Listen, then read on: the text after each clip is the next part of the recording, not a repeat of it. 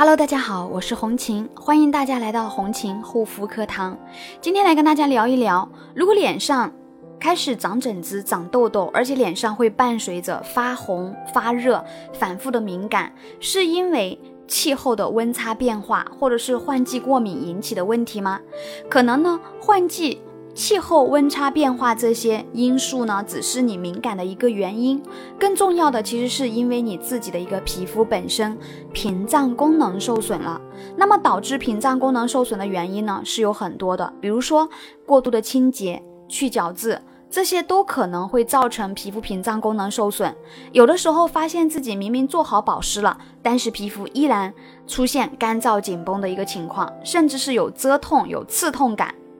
因为为什么呢？屏障受损了之后，你的一个皮肤它就没有了一个保湿锁水能力，水分会加快流失，所以皮肤它储存不了水分，会比较容易干燥紧绷，以及皮肤摸起来会麻麻赖赖、粗糙不光滑，毛孔开始变得明显，上妆呢也不服帖，容易浮粉，这就是皮肤一度在脆弱敏感、屏障受损了的这么一个状态。那么如果发现屏障功能受损了，首先第一个。我们要先把洗脸清洁的一个频率降下来，而且最好是选择氨基酸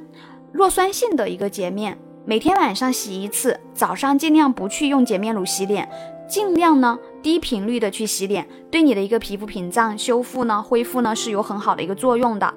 那么同时呢，要把自己皮肤表面的一个屏障皮脂膜这一层油膜给它养好。俗话说，十滴水不如三滴油。护肤品的一个选择上面，如果你是干皮、干燥、起皮屑的这一种，伴随的一个红烫，啊，那么我们在这个过程当中呢，需要去适当的以油养肤。在护肤品的一个选择上面，保湿加强的一个滋润保湿以及补充油分。那么屏障功能不好和角质层很薄、敏感的一个肌肤的话，一定要记住，十滴水不如三滴油。把这个油呢加到我们的一个。护肤品的一个乳液面霜当中，